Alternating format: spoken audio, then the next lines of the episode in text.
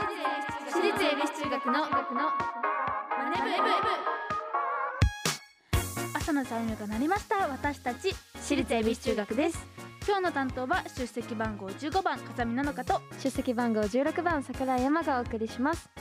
この番組は私たち私立恵比寿中学のメンバーがマネーお金について学び考え知識をつけるお勉強プログラムですということであのこの番組でね NISA という言葉を聞いたことがあるかもしれませんが、これは少額からの投資を行う人のための非課税制度です、つまり本来は発生する税金を発生しないようにしてくれるものです、そして一般社団法人投資信託協会というところが実施した NISA、iDeCo などの制度に関する調査によると一般 NISA の認知率は81.5%、うん。で積立 NISA は75.2%だそうです。結構ね聞いたことある？っていうのだと多くの方が知っているようなのですがはい。名前も制度の内容も知っているという回答は一般 NISA が32.0%積み立て NISA は28.6%で内容まで理解している人は少ないようです、まあ、確かにうん2種類あるのでねちょっとそうです難しいね。かもしれないですよね、うんエマもね NISA っていうのちゃんそうですね。と学ん深いあんまあれですよね。そうです。それこそだからこの名前は聞いたことあるけど、内容まではっていう感じですそうだよね。来年からはあの NISA が新しくうん。なるそうなので、はい。ちょっとね今のうちに私たちも勉強してそいきましょう,、ね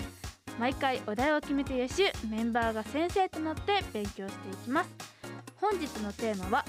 新しい NISA について聞いてみよう。そしてこのマネ部でお金を勉強していつかは自分たちで事業計画まで立てられるようになりましょう。番組ではメッセージをお待ちしています。メンバーと一緒に学びたいお金にまつわる疑問質問お待ちしています。ラジオ日経エビチューマネブホームページメッセージフォームからまたツイッターハッシュタグエビチューマネブでお待ちしています。それでは私立恵比寿中学のマネ部今日も始めていきましょう。エマ修行の挨拶をお願いします。起立気をつけ礼私立恵比寿中学のマネ部この番組は東京証券取引所の協力でお送りします。アリとキリギリス。諸君海が綺麗だなおやキリギリス君じゃないか。アリ課長ご無沙汰しております。課長はやめてくれよ。もう僕は引退したんだから。だが現役時代から資産形成を続けていたので日々の暮らしに不自由はしていないんです。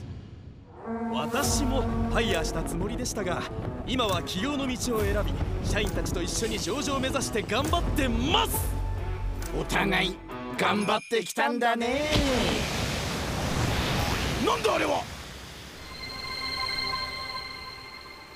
？JPX マネブラボ役立つお金の情報がいっぱい。社員の研修に使えますね。ここんなサイトがあるなんて。お金のこと投資のこと。まずはここから。総合金融経済教育ポータルサイト JPX マネブラボ投資に関する最終決定はご自身の判断でなさいますようお願いします東京証券取引所。私立恵比寿中学のツイッターハッシュタグエビチューマネブでお待ちしています今日の授業は新しい NISA について聞いてみよ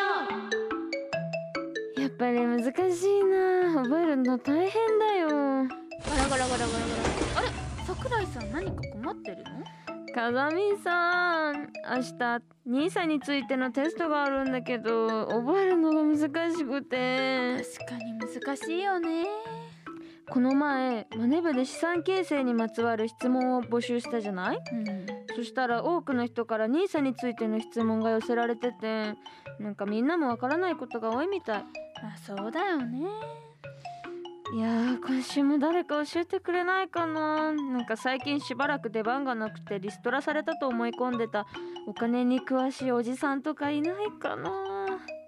この流れはまさか。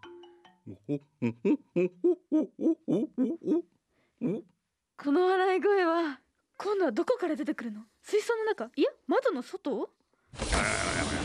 通に入ってきた東京証券取引所の森本健介さん。通称森健裏の裏を書いた結果普通になっちゃいました。毎回普通でいいんですけどね。さん森健さんニーサがどのような制度なのかいまいちわからなくてみんなからも質問がたくさん寄せられてるんです。うんそれは大変ですな。これはおじさんに任せなさい。あー頼もしいなうんせっかく来てもらったし質問してみるか。えっ、ー、と確か一般ニーサと積み立てニーサって今年までなんでしたっけ？はい、えー、そうですね、えー、今の NISA と2024年から新しい NISA という全く別のお形の NISA がスタートすると考えてもらえばいいと思います。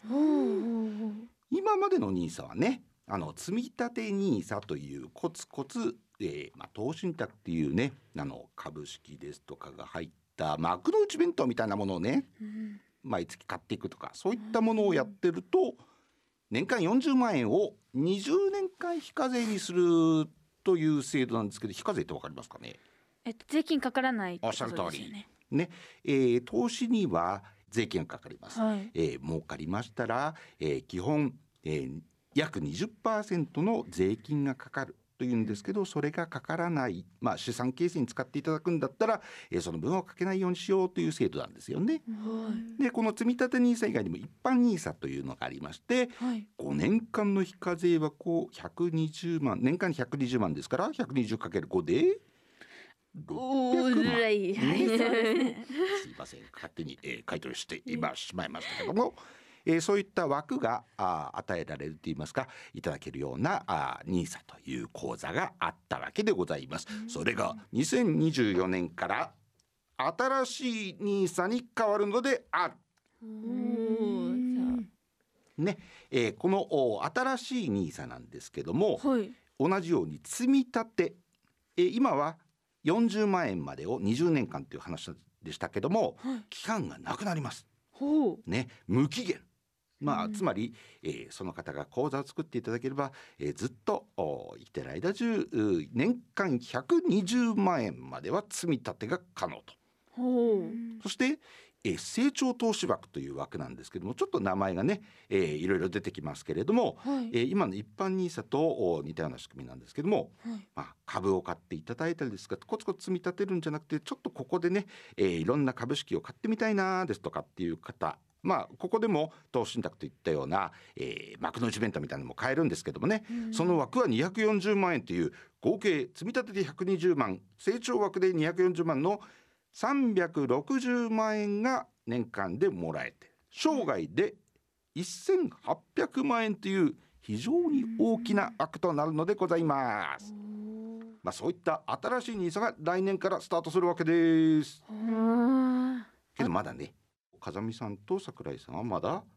18歳より下ですね。はいいいですね。えーですから18歳以上からでございますので成年年齢がね引き下げになりましたんで18歳以上から可能というわけでございますのでぜひ勉強していただいて18歳になりましたらぜひ新しいニーサを作ってください。新しいニーサの積み立てと成長投資枠はどのように違うんですか？はい、積み立ては今もそうですけども、えー定期的にお買い付けをいただくというものでございます。はいですから、えー金融機関に行ってね、えー毎月でございますとか、えーこれあの期間を年2回とかでもねいいんですけれども、はいえー定期的に買い付けるってことが必要です。うんえーこの成長投資枠につきましては、えー自分があのこの時に買いたいっていうようなね、えー時に使えるわけでございますんで、はい。えー、240万円まででございますけれども、えーその枠の範囲内で買い付けていただくことが可能ということでございます。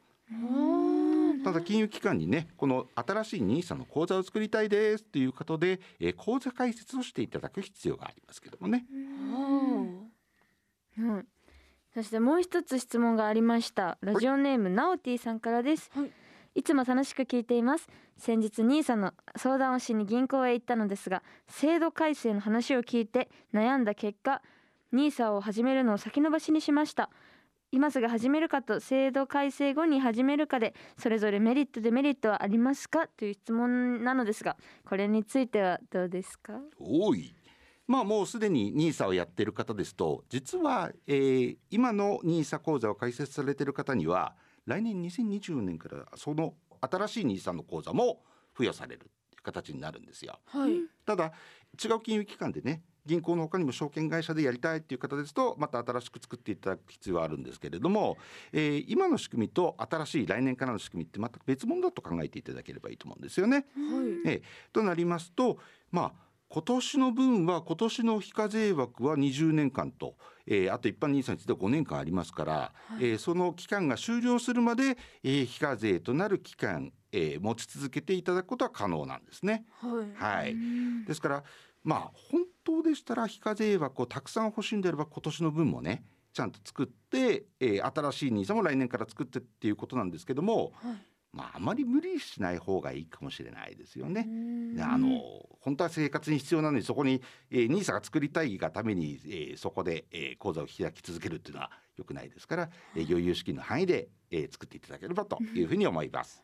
先ほどもちょっと触れましたけども銀行ですとねあの株式を直接買い付けることはできませんから、えー証券、えー会社に変えたいとか、逆に証券口座に会社に作ってた方でしたら、えー銀行で積み立てをやりたいとかっていう方もいらっしゃると思うんですね。その場合は投信託という、えーパッケージ商品みたいな形になりますけどもね、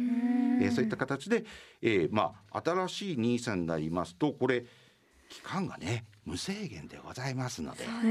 となりますとお付き合いいただくう新しい NISA の口座でのお付き合いいただく金融機関を選んでいただく必要があろうかなと思います。なるほど、誰と付き合うかが重要なのだ結構ね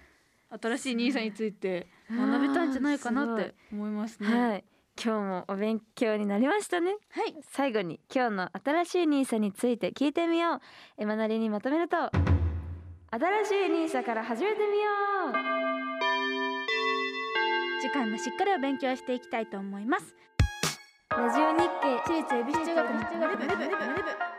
私立恵比寿中学のマネ部。私立恵比寿中学のマネ部エンディングです。ということでね今日はあの新しいニーサについてねはい。森健さんに教えてもらったんですけれども、はい実はですね結構さマネ部でニーサってやってるじゃないですか。うん。だけど正直私もよく分かってなかった。正直よく分かってなかった。でも今回この分かりやすい説明を聞きましたけど、うん。それでもやっぱりまだそうだね何回もやらないと難しいですね。やっぱりねでも高校生になってからねあのまたね投資のうん。勉強とかが新たに入るそうでまだね私たちはねまだ学校では受けてないんですけど、はい。ちょっとねこれからやるときにもしねその時には私たちもう知ってるぞって言えるようにちょっとそうだよ。入っちゃいますよね。そうだからもうちょっと頑張って覚えてもしかしたらこの今ねあの表があるんですけど、これもしかしたら穴開きとかでテスト出るかもしれないからこの新しいニーサについてこれどうですかみたいなにはい。これね覚えて森健さんに教えてもらったからね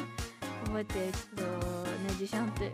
お私知ってるよみたいなそうですね。もう100点だよ。100点だよみたいなね できてたらいいですねはい。はいということでエマからお知らせがありますはい。